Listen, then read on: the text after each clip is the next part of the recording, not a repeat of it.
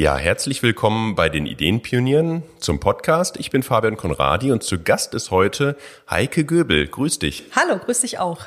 Du bist promovierte Diplomingenieurin. Genau. Und auch noch äh, Heilpraktikerin. Richtig. Und hast jetzt auch noch äh, seit anderthalb Jahren einen Verein gegründet, der heißt NOG. Ganz Wofür genau. steht das denn? Das ist äh, die Naturheilpraxis ohne Grenzen. Und das ist gerade, ja, mein Traum, den ich hier lebe. Und äh, du verbringst ziemlich viel Zeit hier eigentlich in den Räumlichkeiten, weil wir sind heute nämlich bei dir in Essen. Genau. Und ähm, du hast mir gerade auch so ein bisschen gezeigt, welche Räume es hier gibt, was ihr hier macht. Und ähm, wie es eigentlich dazu gekommen ist, hast du mir ein bisschen gesagt. Ja, ein bisschen Ähm, habe ich schon verraten. Genau. Und jetzt für die Zuhörer ist es natürlich spannend. Warum machst du überhaupt die Sache und was, was machst du überhaupt hier?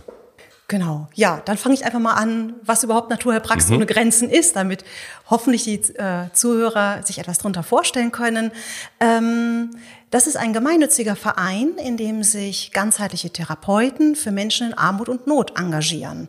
Bei uns arbeiten Heilpraktiker und ähm, äh, Physiotherapeuten, Osteopathen, Chiropraktiker, aber auch Psychotherapeuten, Traumatherapeuten, Fußpflege, also ein ganzes breites Band und Bündel an kompetenten Kollegen, die sich ehrenamtlich ähm, für Menschen in Armut und Not einsetzen. Wir bieten also Sprechstunden an den verschiedenen Praxen und behandeln die Menschen kostenlos, die sich das einfach nicht leisten können. Und das ist so dann- die Idee. Damit die Zuhörer sich auch vorstellen können, wo die Räumlichkeiten hier sind, ähm, sag doch mal kurz, was ist das hier für eine Umgebung? Genau, wir sind hier quasi im Mutterschiff. Das ist unsere allererste Praxis. Das ist auch meine Praxis, die ich persönlich leite, hier in Essen, in Holsterhausen. Wir sind untergekommen bei, in den Räumen der Diakonie, in einem Flüchtlingsheim, haben inzwischen zehn eigene Räume, die wir hoffentlich auch ähm, sehr gemütlich für unsere Patienten eingerichtet haben, weil viele Menschen haben ja negative Erfahrungen, Abweisungen erfahren und die äh,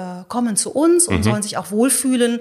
Und wir haben verschiedene Räume, in denen innere Medizin läuft, aber auch osteopathische Behandlungen, Fußpflege. Wir haben einen Kunsttherapieraum, einen Entspannungsraum und auch für unsere kleinsten Patienten einen Kindertherapieraum. Ja, schön, das, das sah man auch, als Genau. man da reingekommen ist. ähm, ja, du hast gesagt, die erste Praxis. Gibt es weitere und ich denke mal ja und wenn wo? Genau. Ähm, wir haben im vergangenen Jahr unsere zweite Praxis gegründet in Köln, ganz speziell für Alleinerziehende und ihre Kinder. Da schlägt ja auch mein Herz, ne? Ja, wunderbar, genau.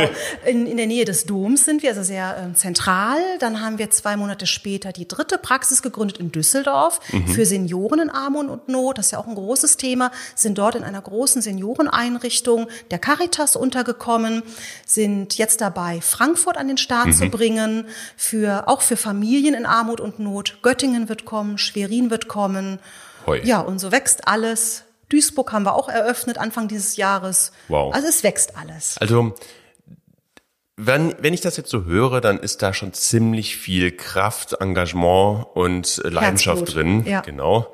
Ähm, wie kam es denn dazu, dass du jetzt von dem Ingenieursberuf äh, zum Heilpraktikerberuf kamst und dann auch noch gesagt hast, okay, komm, jetzt mache ich auch noch äh, eine eigene ja, Marke auf, in dem Sinne, die NOG, aber ehrenamtlich und ähm, naja, Freizeit ist was für Menschen ohne Leidenschaft, keine Ahnung. Das will ich Äh, jetzt nicht so sagen, aber genau. Ja, es ist eine längere Geschichte und sie fing an, als ich äh, 17 war. Ich äh, war kurz vorm Abi und im Berufscenter und die Mhm. Idee war, was will ich werden? Und dann damals hat man noch ganze Ordner gehabt, die man durchging und dann fiel mir ähm, ein Ordner auch und da wurden die Ärzte ohne Grenzen Mhm. beschrieben. Und für mich war klar, also mein Herz schlug und es war klar, da will ich mitmachen. Okay. So, ich hatte aber nicht den Numerus Clausus.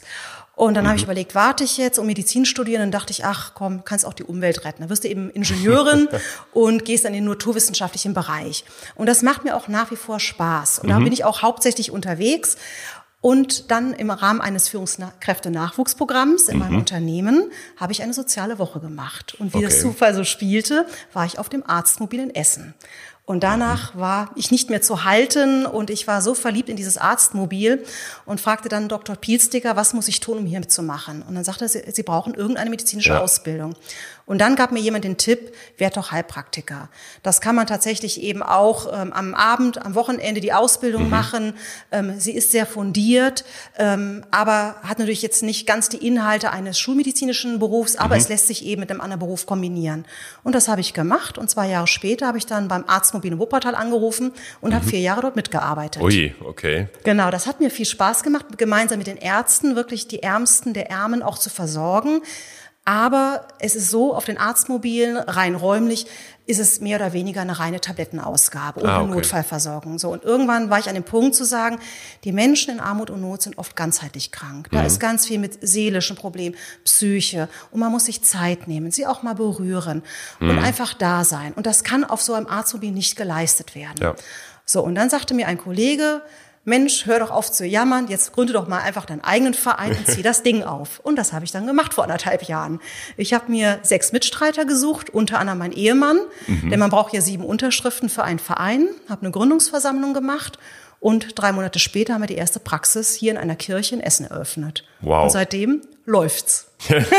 das sieht man und das merkt man auch. Und ich meine, äh, wenn man dich so sieht, dann denkt man gar nicht, dass du wirklich äh, den ganzen Tag hin und her äh, wuselst und irgendwie die Sachen organisierst und dann auch wirklich hier noch nicht nur in der Verwaltung bist, sondern auch wirklich die Menschen hier ähm, ja. ja was ich machst du eigentlich? Ich therapiere, genau. Ich bin jeden Dienstag in unserer Sprechstunde. Das ist mir auch wirklich wert. Ich habe große Lust, gemeinsam mit Heilpraktikern diese Idee groß werden zu lassen in anderen Städten.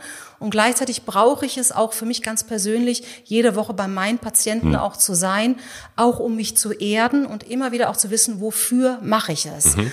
Ähm, so schön es ist, diese Idee groß werden zu lassen, am Ende soll sie den einzelnen Menschen in Not erreichen. Mhm. Und hier in Essen kommen auch wirklich die Allerärmsten zu uns, unter anderem auch Menschen auf der Straße und für die schlägt mein Herz. Mhm. Und ich mache hier die innere Medizin. Ich arbeite viel mit der Mineralstofftherapie nach Dr. Schüssler, aber mhm. auch manuell äh, Wirbelsäulentherapie. Und ähm, ja, genieße das, bei meinen Patienten auch zu sein und für sie da zu sein. Du hast ganz am Anfang gesagt, ähm, du wolltest die Umwelt retten und hast dann äh, den Ingenieursweg bestritten ähm, und bist dann nachher erst eben auf diese eigentlich, was du schon am Anfang machen wolltest, auf diese zwischenmenschliche Schiene wahrscheinlich gekommen. Äh, was war denn da so der Grund für dich, Ingenieurin zu werden? Um die Umwelt zu retten. Genau, es gibt die Vertiefungsrichtung Siedlungswasserwirtschaft mhm. ähm, und das hatte mich sehr interessiert mit Renaturierung der Fließgewässer, aber auch die, ja, die Gewässerreinhaltung über die Kläranlagen. Mhm. Das hatte mich schon sehr fasziniert. Das Thema Siedlungsabfallwirtschaft ähm, auch. Ähm, und das Thema interessiert mich nach wie vor, aber ich merke in der Tat, ich bin lieber mit den Menschen zusammen und mhm. entwickle gerne Menschen. Und das ist auch in der Tat zurzeit mein beruflicher Schwerpunkt, mhm. Organisationen zu entwickeln. Ja. Und das kann ich natürlich hier super verbinden, äh, so einen Verein zu gründen und eben auch aufzubauen. Genau, also da wollte ich nämlich auch fragen, was konntest du denn aus deinem ähm, Beruf oder was kannst du immer noch aus deinem Beruf mitnehmen, um auch bei der NOG ähm, das zu mit zu nutzen. Ja? Also nicht nur eben äh, vielleicht deine Fähigkeiten, sondern eben auch Kontakte.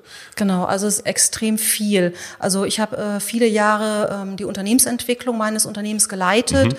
und da lernt man eben, äh, wie, wie tickt ein Unternehmen und was muss ich tun, damit ein Unternehmen auch langfristig Bestand hat, bei seinen Kunden gut angesehen wird, mhm. gut vernetzt ist mit äh, anderen in der Region und man lernt tatsächlich auch betriebswirtschaftliche Steuerungsinstrumente und genau das ist mir auch wichtig für so einen Verein.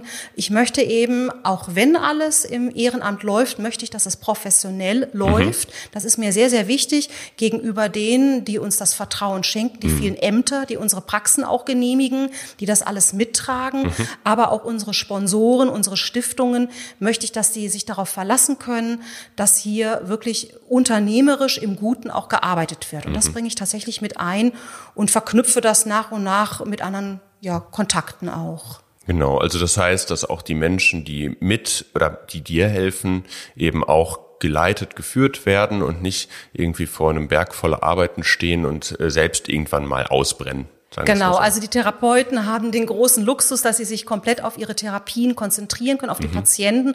Und das ist auch deren absoluten, äh, deren Stärke auch. Also ich habe Therapeuten, die oft 30-jährige Praxenerfahrung haben und gleichzeitig auch junge Therapeuten, die im Team mitarbeiten mit einem großen Herz und einer großen Kompetenz für die Menschen, für unsere Patienten und die genießen das. Und alles, was so unternehmerisch ist und diese ganze ja, Background-Arbeit, die übernehme ich auch sehr, sehr gerne, muss ich sagen. Das quält mich nicht, im Gegenteil. Da kann ich mich voll austoben, mein eigenes Unternehmen aufzubauen. Kannst du denn ähm, bei dem Unternehmen, wo du jetzt eben arbeitest, äh, wie, wie schaffst du da den Spagat hinzubekommen? Weil ich meine, ähm, da musst du natürlich auch für deine Mitarbeiter oder deine Kollegen da sein. Dann äh, hast du aber jetzt noch andere Kollegen aus einer anderen Sparte, für die bist du auch da. Ich meine, heute ist ein Samstag ähm, und wir haben noch den Tag vor uns. Äh, gleich gibt's halt eben auch noch einen Vortrag oder eine Akademie, wir haben eine eigene Akademie. Akademie gegründet Genau. für Fortbildungen. Genau. Es gibt, ähm, also eigentlich ähm, beflügelt sich das sehr. Mein Hauptberuf tagsüber und mein Engagement am ähm, Abend und am Wochenende, weil die Tätigkeiten sehr ähnlich sind. Dieses Organisieren, dieses strategische Denken, das Vernetzen. Und doch gibt es immer wieder auch Situationen, die sehr schwer sind, weil ich ähm, in meinem Unternehmen es fängt schon an, ganz anders gekleidet bin, im Business-Look. Ähm, und ab 16 Uhr oder 17 Uhr, wenn ich dann mein Unternehmen verlasse, ab in die weißen Hosen, dann bin ich eben im Therapeuten-Look, Okay. dass das eben für unsere Patienten auch ersichtlich ist und auch für die Therapeuten-Kollegen. Und diese Wechsel und auch diese ähm, unterschiedlichen Welten, ein Unternehmen ist ja für sich am Ende wie in einer ähm, oft guten Blase auch. Man hat einfach Themen, die oftmals zwischenmenschlich sehr an der Oberfläche sind, nicht immer, aber oft. Und wenn man hier dann mit dem, am Abend dann wirklich mit den ärmsten Schicksalen konfrontiert wird, mit dem Leiden, mit der Verzweiflung der Menschen, und dann am nächsten Tag in sein Unternehmen zurückkommt und dann Besprechungen hat, dann ist das manchmal schon schwer zu ertragen. Und gleichzeitig gibt mir das aber auch Kraft, dass ich tagsüber nicht solche großen Probleme eben lösen muss wie am Abend auf dieser zwischenmenschlichen Beziehung. Also es hat Vor- und Nachteile, aber in Summe passt es zurzeit noch sehr gut. Das heißt also, du hast gerade über die Kleidungsordnung gesprochen, die scheint dir ja auch dann sehr wichtig Ja. zu sein. Ähm, was macht das mit dir oder mit den Menschen, die sich dann auch eben in diese Schale werfen? Also das ist ja in dem Sinne auch irgendwo ein ähm, Kostüm oder äh, ja ein Erkennungsmerkmal, nennen wir es mal so, halt tagsüber in deinem Beruf und nachmittags abends äh, in dem ja in deinem Leidenschaftsthema, was natürlich auch irgendwo mittlerweile dann dein Beruf ist oder deine Berufung. Auf jeden Fall, ja. Genau. Das kann man sagen. Ja, wa was für einen Stellenwert ähm, sprichst du zum Beispiel Kleidung zu? Einen hohen. Ähm, ich finde, man sollte das Thema nicht verkennen. Also es hat ganz viel Signalwirkung für einen selbst, aber auch gerade jetzt für die Zielgruppe, unsere Patienten, aber auch die anderen, die uns eben auch beobachten, die Netzwerkpartner, die Sponsoren. Mir ist es wichtig, dass wir eine medizinische Einrichtung sind, mit ganz, ganz viel Herz für unsere Menschen. Ähm, das sieht man auch in unserem Wartezimmer. Da gibt es auch erstmal etwas zu essen, weil die Leute oft Hunger haben. Es gibt Kaffee, es gibt Gespräche. Aber nichtsdestotrotz sind wir eine professionelle medizinische Einrichtung. Und das möchte ich, ist es mir wichtig, über eine professionelle Kleidung auch zu signalisieren. Unsere Patienten können das oft gar nicht unterscheiden. Für die, die wissen nicht, was ein Heilpraktiker sind. Für die sind wir entweder Krankenschwestern oder Ärzte. Sie kennen das nicht. Aber sie wissen, hier gibt es etwas Medizinisches für ihr Leiden. Hier sind wir da. Und das ist mir wichtig, dass die Leute nicht in Freizeitkleidung hier antreten. Es ist keine Freizeit, es ist ein professionelles Ehrenamt. Ähm, wenn du davon sprichst, dass man sich eben auch anders kleidet, wie sieht das mit der Sprache aus? Die kann sich ja auch anders Ja. kleiden. Ähm, denn auf der einen Seite professionell zu sein und auf der anderen Seite eben mit den ähm, armen oder mit armen Menschen zu arbeiten, heißt ja auch, dass da vielleicht äh, andere Worte genutzt werden müssen als jetzt bei dir auf der Arbeit oder äh, in Krankenhäusern, wenn man mit, ich sag jetzt mal, einer anderen Bildungsschicht oder anderem Background eben kommuniziert. Ja. Äh, da kommen ja auch äh, Menschen hin, die vielleicht auch eher bildungsferner sind, ähm, die vielleicht kaum was wissen von der Anatomie von sich selbst. Ähm, wie, wie geht ihr denn mit solchen Genau, also es Gesprächen um. Genau, also man spricht eine andere Sprache. Also tagsüber habe ich oft das Managerdeutsch ähm, Mhm. typisch drauf. Und hier ist es so, ähm, dass wir auch nicht das Medizinlatein benutzen, Mhm. genau wie du sagst. Damit können die Menschen oft nichts anfangen. Und sie haben das Gefühl, und das kennen sie eben oft auch aus den niedergelassenen Praxen, dass sie mit Absicht etwas nicht verstehen sollen. Mhm. Deswegen sprechen wir hier immer Deutsch. also erklären auch die Dinge auf Deutsch, Okay. nicht nur, dass sie Deutsch sprechen, das ist klar, sondern erklären auch. Meine Erfahrung ist, und das hatte ich auch schon auf dem Arztmobil gehabt, dass die Leute es als sehr wertschätzend empfinden, wenn wir ganz ausführlich erklären, wie das Symptom zustande kommt. Sie sind da sehr dran interessiert. Ich habe auch hier, das kann man jetzt nicht sehen, aber ich habe hier ein Skelett stehen, einen Organmenschen und dann zeige ich Ihnen das mit der Leber, dann zeige ich Ihnen das mit der Magensäure, wenn Sie Reflux haben oder mit den Wirbeln. Und ähm, Sie hören auch ganz genau zu, ähm, wenn ich Ihnen die Medizin verordne, die zum Beispiel Mineralstofftherapie nach Dr. Schüssler, dann wissen Sie, dass es etwas Homöopathisches. Sie wissen, wie Sie das einnehmen müssen und Sie merken sich das. Und das ist für Sie etwas ganz Wertschätzendes, weil wir, weil Sie merken, es ist mir wichtig, dass Sie Ihren Körper auch ernst nehmen und Sie auch entscheiden, welche Therapie Sie möchten. Das hat ganz viel mit Wertschätzung zu tun. Und ähm, das genießen die, glaube ich, auch. Ja, also äh, da entstehen ja auch Bindungen. Ja. Ähm, diese Bindungen sind ja auch wahrscheinlich sehr emotional nachher. Ja. Da geht's ja nicht nur darum, sich ein Rezept irgendwie abzuholen Genau. oder mal irgendwann irgendwie sich was einrenken zu lassen, sondern äh, du hattest ja auch gerade erzählt, es gibt eben einen Raum, äh, wo sich darum gekümmert wird, dass man sich mal auch auslassen kann, dass man äh, den Leuten mal zuhört, äh, Ja. die vielleicht sonst in ihrem Alltag mit anderen Problemen zu kämpfen haben Genau. äh, und nicht mit ihren an sich, sondern mit halt so, ich sag's mal, umwelttechnischen Problemen. Ja. Woher kriege ich das Geld, so zum Beispiel. Ähm, wie geht ihr denn mit solchen Bindungen um? Denn ich meine, die Praxis ist schon gewachsen, Ja. nur sie hat ja auch, also Kapazitäten, die man ja nicht plötzlich erweitern kann. Äh, Wie viel Zeit könnt ihr euch denn überhaupt nehmen? Denn das ist ja zum Beispiel auch eine Sache, die in Krankenhäusern ja auch problematisiert wird, wo die äh, Krankenschwestern und auch Krankenpfleger sagen, wir würden uns gerne mehr Zeit nehmen, wir haben aber so viel zu tun und so wenig Personal, dass es nicht möglich ist. Wie geht ihr damit um? Genau, das ist natürlich der Riesenvorteil jetzt im Ehrenamt. Wir können uns die Zeit nehmen und wir nehmen uns die Zeit. Wir haben ähm, inzwischen 40 Therapeuten, allein in der Essener Praxis, in Summe sind schon 100 Therapeuten. Und das ist auch eine große Maxime, dass wir uns die Zeit nehmen. Deswegen ist es eben ein ganzes Team, was hier am Abend auch arbeitet. Und es beginnt schon, dass wir ein eigenes Assistententeam hat, was auch das Wartezimmer betreut. Das heißt, wenn die Menschen dort ankommen, werden sie zum Teil auch in den Arm genommen. Die Assistenten schauen schon, wie geht's den Menschen? Wie sind sie drauf? Sind sie eher weinerlich drauf, drücken irgendwo der Schuh, haben sie Hunger? Sind sie fröhlich drauf und nehmen da schon Anteil? Das heißt, die Menschen werden da schon überhaupt gehört. Ähm, wir wissen auch, wie ging's ihnen beim letzten Mal? Wir fragen auch nach. Was ist denn mit deiner Tochter passiert in der Zeit? Oder wie geht es deinen Symptom? Und allein, dass wir uns daran erinnern und wir auch fragen und ihnen auch signalisieren, das ist uns wichtig. Wir wollen es wissen, wie es dir geht, ist schon ein Riesenzeichen für sie. Ansonsten ist es so, dass wir uns im Schnitt eine halbe bis dreiviertel Stunde pro Patient Zeit nehmen können.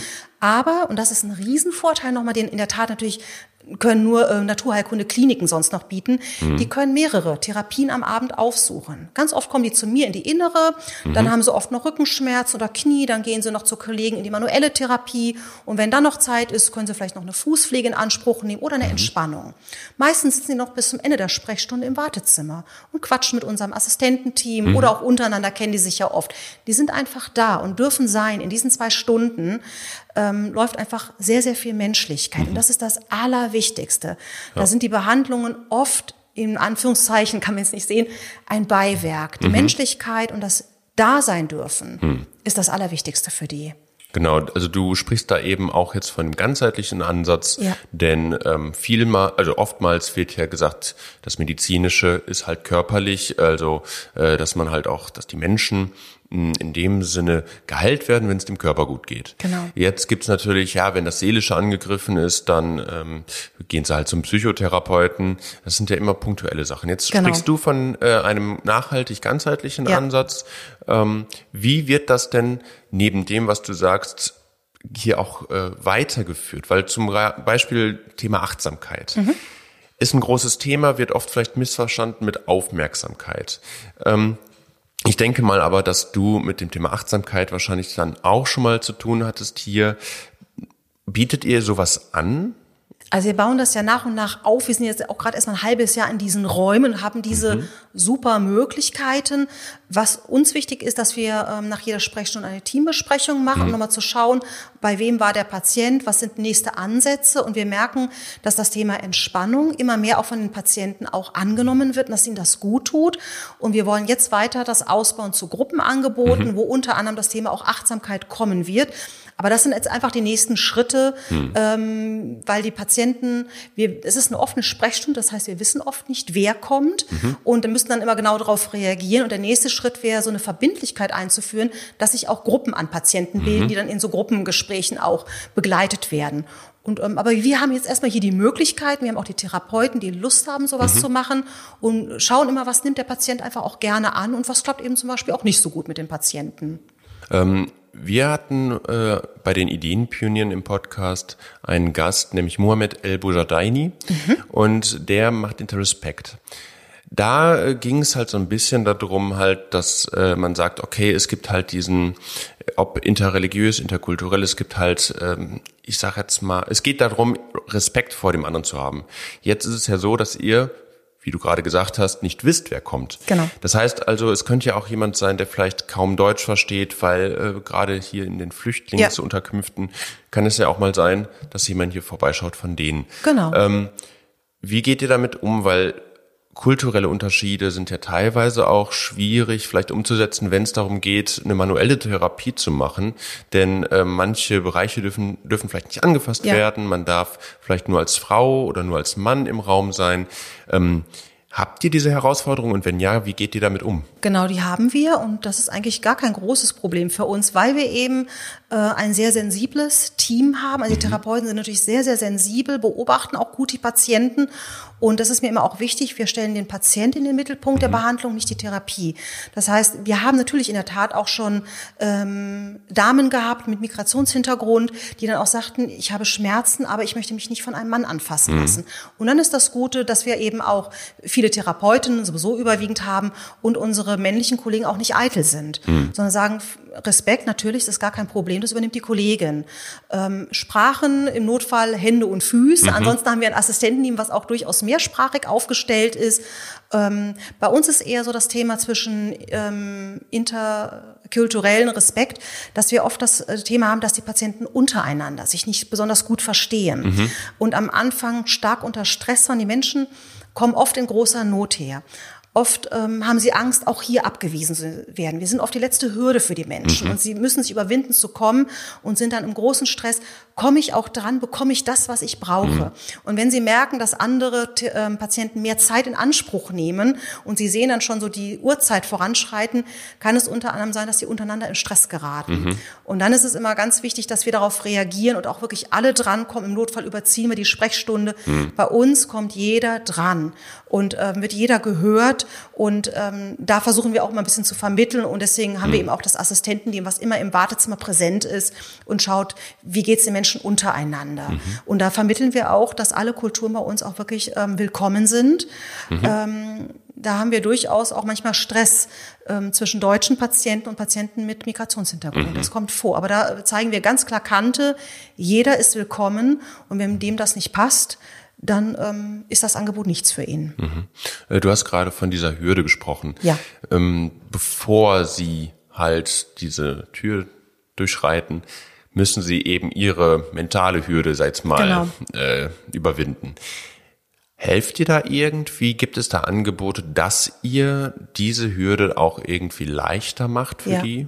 Also ähm ja, das machen wir sehr aktiv. Wir, also da arbeiten viele mit uns zusammen. Wir haben kleine Kärtchen, auf der die Praxis mhm. dargestellt ist, auf der nochmal draufsteht, dass es kostenlos ist, was man hier bekommt, damit die auch Leute wissen, warum es sich lohnt zu schauen. Und diese Kärtchen werden von verschiedenen Hilfseinrichtungen, äh, von äh, Menschen verteilt, die äh, die Menschen in Armut und Not mit Essen versorgen, von der Kleiderkammer, Prostitutionshilfe, Polizei, mhm. Diakonie, Suchthilfe. Alle verteilen unsere Kärtchen und sprechen gut über uns. Zudem zeigen wir selbst sehr viel Präsenz ähm, an der Kirche, äh, an der wir gestartet haben, wo mhm. am Abend über 100 Menschen mit Essen versorgt werden. Auch da treten wir in weißen Hosen auf, dann erkennen mhm. sie uns wieder. Wir motivieren sie zu kommen. Wir sagen, wir sind da, ihr kennt uns, kommt doch. Ähm, wir nehmen sie hier sehr herzlich auch in Empfang. Sobald wir merken, da ist ein neues Gesicht, gehen wir aktiv auf den Menschen zu und laden ihn ein, zeigen ihm die Praxis. Mhm. Also da ist sehr viel Herzlichkeit und wir wissen eben, dass die Menschen, am Ende ist es wirklich Mund-zu-Mund-Propaganda und was die Menschen über uns sagen ist, die sind nett und die helfen. Mhm. Was ich am Anfang sagte, die wissen nicht, ob wir Heilpraktiker sind oder ob wir Dornbreus-Therapie machen. Das mhm. ist Massage und wir helfen. Mhm. Und wir sind nett. Und das ist das, was die Menschen sehen. Wir sind auch viel in der Zeitung mit Bildern von unseren eben auch ähm, äh, Therapieräumen, damit sie sehen, bei uns ist es gemütlich mhm. und nicht steril und clean. Also optisch ist natürlich steril, aber nicht äh, optisch. Und ich merke oft, ich frage die Leute, wie sind, seid ihr auf uns aufmerksam geworden? Und die sagen oft, ich habe das ganz lang beobachtet mhm. oder bei der Tafel das Plakat gesehen. Und dann habe ich mich überwunden zu mhm. kommen. Oder meine Freundin war schon da. Mhm. Und nach und nach kommen die alle. Also wir haben schon über äh, 250 Patienten, die wir hier betreuen. Also es spricht sich rum. Und die kommen auch nicht nur aus Essen, die kommen mhm. aus dem ganzen Umfeld. Und unser weitester Patient kommt sogar aus München angereist. Oh, wow. Ja, weil er dort durchs Hilferaster fällt und hat von uns gehört. Und mhm. er hat einen Schwerbehindertenausweis. Das heißt, er kann kostenlos die Bahn benutzen mhm. und kommt regelmäßig zur Fußpflege zu uns. Wow. Ja, das, das ist unser weitester Patient. Finde ich auch eine große Ehre. Und wenn er kommt, er ist in der Tat auch angekündigt, wir wissen, wann er kommt, dann nehmen wir uns natürlich auch die Zeit mhm. für ihn. Super. Du hast viel über Wertschätzung gerade auch mhm. oder generell auch gesprochen. Wertschätzung ist ja auch so ein Antrieb ja. für euch alle, glaube ich. Ähm, und dass es eben auch weiterhin klappt. Jetzt ist ja so, es gibt ja eine Heike Göbel, die auch noch ein Privatleben hat. Ähm, was hat das so für, für dein Leben oder was hat sich da vielleicht verändert oder wurde intensiviert? Ähm, weil wenn man so viel Zeit auch da reinsteckt, dann äh, tut dir das ja auch gut. Du hast auch von Erdung gesprochen am Anfang. Nur, wie sieht die Erdung bei dir aus? Was ja, gibt dir das an sich mhm. auch für dein Privatleben? Genau, also in, in der Tat, das ist mein Privatleben. Also mhm. da gehen schon, ich habe es mal irgendwann ermittelt, inzwischen 25 bis 30 Stunden pro Woche gehen für den Verein drauf. Aber das ist mein Traum. Mhm. Das kostet mich auch keine Kraft. Also viele fragen mhm. immer, wo ist dein Kraftanker? Das ist mein Kraftanker. Mhm. Ähm, es macht natürlich ganz viel mit der Ehe, muss man sagen. Mein Mann ist Kassenwart, mhm. weil das kein anderer wollte das Amt übernehmen. Und er ist nicht nur das, er macht auch äh, die ganze IT-Unterstützung, ja. ähm, das ganze Mitgliedermanagement. Also am Ende ist er da komplett im Verein mit verankert ob er will oder nicht. ähm, das, sonst klappt das auch alles nicht. Und die Zeit, die wir dann wirklich, ähm, wirklich auch als Paar haben, die nutzen wir natürlich auch ganz intensiv wirklich für uns. Und dann gibt's auch mal wirklich mal ein Wochenende, kein Verein mhm. oder mal eine Auszeit. Wir genießen es, gemeinsam auch essen zu gehen oder lecker zu kochen. Dann ist mal wirklich Zeit ohne Naturheilpraxis ohne Grenzen. Aber ehrlich gesagt, nach einem Wochenende zieht's mich schon wieder in die Aktivitäten rein und wenn man, man kriegt so viel zurück von den Patienten. Und mhm. ich genieße es, diese unglaublichen Therapeuten zu sehen, die mit so viel Liebe sich den Patienten zuwenden. Das erfüllt mhm. mich so sehr, dass ich eigentlich nach jeder Sprechstunde völlig beschwingt nach Hause gehe. Schön, das ja. kostet mich keine Kraft. Auch wenn ich manchmal ausflippe. Genau. das passiert schon, wenn mir irgendwas nicht schnell genug geht ja. oder so. Aber das ist eher mein Temperament. Aber eigentlich, das, das kostet mich nichts. Das gibt mir nur. Ja, schön. Ähm, wie würdest du sagen, ist eine oder was hast du jetzt mitgenommen durch die Energie? Weil es gibt ja auch dich vor der Energie und jetzt mit der Energie. Das heißt also, was hast du da, vielleicht hat sich deine Haltung verändert oder ähm, hat sich da irgendwie was verändert bei dir, außer jetzt das Zeitliche oder die Eingebundenheit oder die, die Glücksgefühle, wo du sagst, ja, da hat sich auch nochmal meine Haltung verändert zu gewissen Themen? Mhm, also eigentlich nur eines, also zu den Menschen auf keinen Fall hat sich die Haltung verändert, weil die war immer schon in mir mhm. drin und ich kann sie jetzt einfach endlich ausleben. Was sich bei mir verändert hat, die Gewissheit, dass man Dinge groß werden lassen kann. Mhm. Dass es wirklich klappt und dass man darauf vertrauen kann, dass die Menschen mit an Bord kommen, dass es Menschen gibt, die sagen, ja, und ich investiere das Geld oder ich investiere Kompetenz in euer Projekt mhm. oder genau wie du, ich nehme mir Zeit und höre euch zu. Ähm, dieses Vertrauen und ich überlege schon im Hinterkopf, was ich vielleicht noch mal irgendwann machen könnte. Aber da habe ich noch keine Idee. Aber ähm, das, das ist, glaube ich, das ist, das ist eigentlich das Einzige. Und ähm, das macht aber, äh, das macht einem auch ganz viel. Also man hat ganz viel Selbstvertrauen auf einmal. Ja. Schön. Was würdest du gern den Hörern, die uns jetzt zugehört haben, äh, mitgeben? Also ähm, was würde dir am Herzen liegen, was du anderen mit auf den Weg geben möchtest, die vielleicht was Ähnliches vorhaben oder die irgendwie in einer misslichen Lage sind, ähm, die vielleicht sogar dich auch aufsuchen oder ähm, die in anderen Bereichen vielleicht nicht glücklich sind, weil ich meine, du strotzt vor Kraft, ähm, hast aber natürlich irgendwie auch viel dafür erstmal zunächst mhm. vielleicht aufgegeben, so vom Gefühl, was sich ja bei jetzt rentiert. Was möchtest du da den Menschen mitgeben? Ich würde ihnen gerne zwei Sachen mitgeben. Ich würde einmal gerne mitgeben, ähm, etwas sehr Persönliches, dass ähm, wenn man Menschen in Armut und Not sieht, ist wirklich nicht verurteilt, weil wir haben viele Patienten, die studiert haben, mhm. die hochwertige Abschlüsse haben, die einen Schicksalsschlag erlitten haben und mhm. nicht die Kraft haben, sich da wieder rauszuwursteln und dann wirklich auf der Straße landen oder wirklich im Elend. Das ist meine ganz persönliche Bitte, dass mhm. die Leute eine Haltung einnehmen. Es kann wirklich jeden treffen. Man muss es wirklich sagen. Mhm. Ähm, und das Zweite ist, würde ich gerne jedem mitgeben, der eine Idee in sich trägt ähm, und sich nicht rantraut, kann ich nur den Mut zu sprechen, es einfach ausprobieren. Man hat eigentlich gar nichts zu verlieren. Ähm, ich war zumindest erstmal so, dass ich sagte, ich behalte meinen Hauptberuf, ich verdiene da mein Geld, alles andere läuft in der Freizeit. Mhm. Das heißt, ich habe auch eigentlich gar kein Risiko erstmal, mhm. außer dass die Idee nicht fruchtet, aber sie fruchtet. Und ich kann einfach nur jedem empfehlen, lebt den Traum. Vielleicht nicht gleich den Beruf hinschmeißen. Mhm. Ich bin ein Beamtenkind, von daher bin ich da auch ein bisschen auf Sicherheit fokussiert. Ganz so mutig bin ich nicht, muss ich zugeben. Mhm. Aber probiert es aus. Mehr als scheitern und daraus lernen kann ja gar nicht passieren. Das ist alles. Schön. Ja, schöne Worte so zum Abschluss des Podcasts. Danke. Äh, vielen Dank, Heike, dass äh, wir dieses Gespräch geführt haben. Ja, danke, dass du dir Zeit genommen hast. Ja, kein Problem, sehr, sehr gerne. Und ähm, ich hoffe, euch hat's auch Spaß gemacht. Ähm, wir hören uns nächsten Monat wieder mit einer neuen Folge. Auf Wiedersehen. Ciao.